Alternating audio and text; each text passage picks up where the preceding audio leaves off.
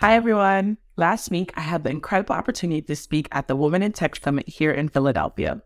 It was such an amazing experience, and I wanted to share it with you. The Women in Tech Summit is a national series of events that inspire, educate, and connects women in technology. It was such an honor to represent my team and share my knowledge with other women. I had the opportunity to speak on the topic of bridging the gap between intersectionality and technology. I talked about the importance of considering intersectionality when developing technology and how it can lead to a more inclusive and accessible technology for everyone.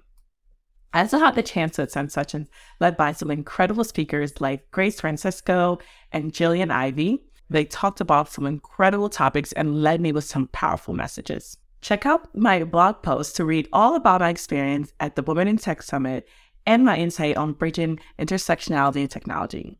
I've also added a video highlight for you to see all that went down at the event. The link to the blog post will be in the description below. A new quarterly blog series has been started to highlight the newly released features of SAP Build apps. In her first blog, Esmee announced the following four features. You can now easily chart your data with four new chart components line, bar, pie, and area charts. You just bind your data like any other component to the chart data property, and voila, you have a chart. All these components are available in the marketplace. Another significant improvement is the SAP Build Apps Booster, making it much easier to set up SAP Build apps with your free tier or paid service plan in SAP BTP. Most significantly, the booster handles setting up a custom identity provider which is required for using SAP Build apps. A more advanced feature is the new iframe component, which lets you embed custom code into your app. For example, Kirill's recent blog explains how you can embed React components within your project.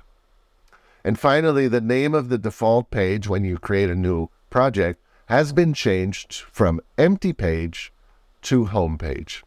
Many users had reported that the previous name was confusing and therefore it was changed. Esmee's blog comes just after recent blogs about new features in SAP Build Process Automation and SAP Build Work Zone.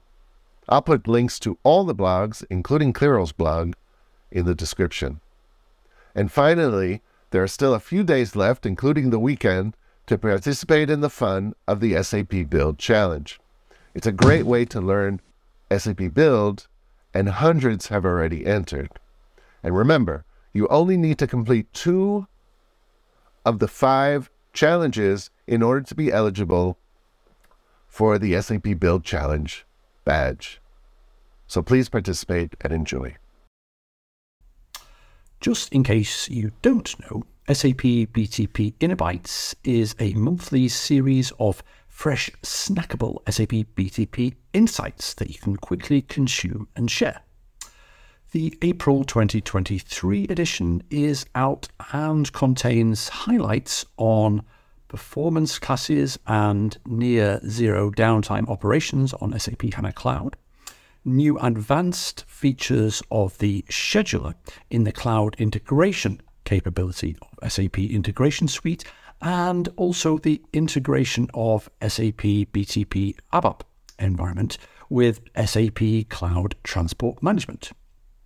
Check out the video that has all the details. The link is in the description. Also, did you know that it's SAP BTP Innobytes birthday?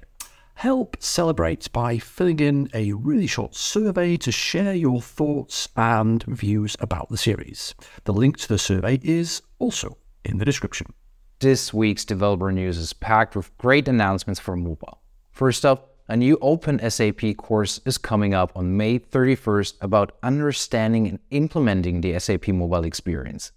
The course is starting from a big picture perspective. We'll drill down into concrete scenarios and show you how mobile experiences can be used to enhance your business. The course is set for three weeks, with the final exam being on June 21st so head over to open.sap.com to read more. Next, we have a new release for the mobile development kit available to all mobile services customers. The new version has quite some highlights like new UI components, enhancements for existing controls like the section header, and the support for validating a digitally signed QR code during the onboarding process on both Android and iOS clients. Read Tenora Consul's blog post to learn more. And lastly, we have SAP Mobile Day 2023 coming up. The event is happening on June 20th in Berlin, Germany. For those of you who don't know what SAP Mobile Day is, it is an event where customers, partners, and SAP experts which find their home within mobile technologies come together to explore trends and exchange best practices in mobile development and design. Learn, experience, and explore SAP's partners and various other developers' mobile offerings and practices. For more information, visit Florian Herrich's blog post on blogs.sap.com or the SAP Mobile Days website.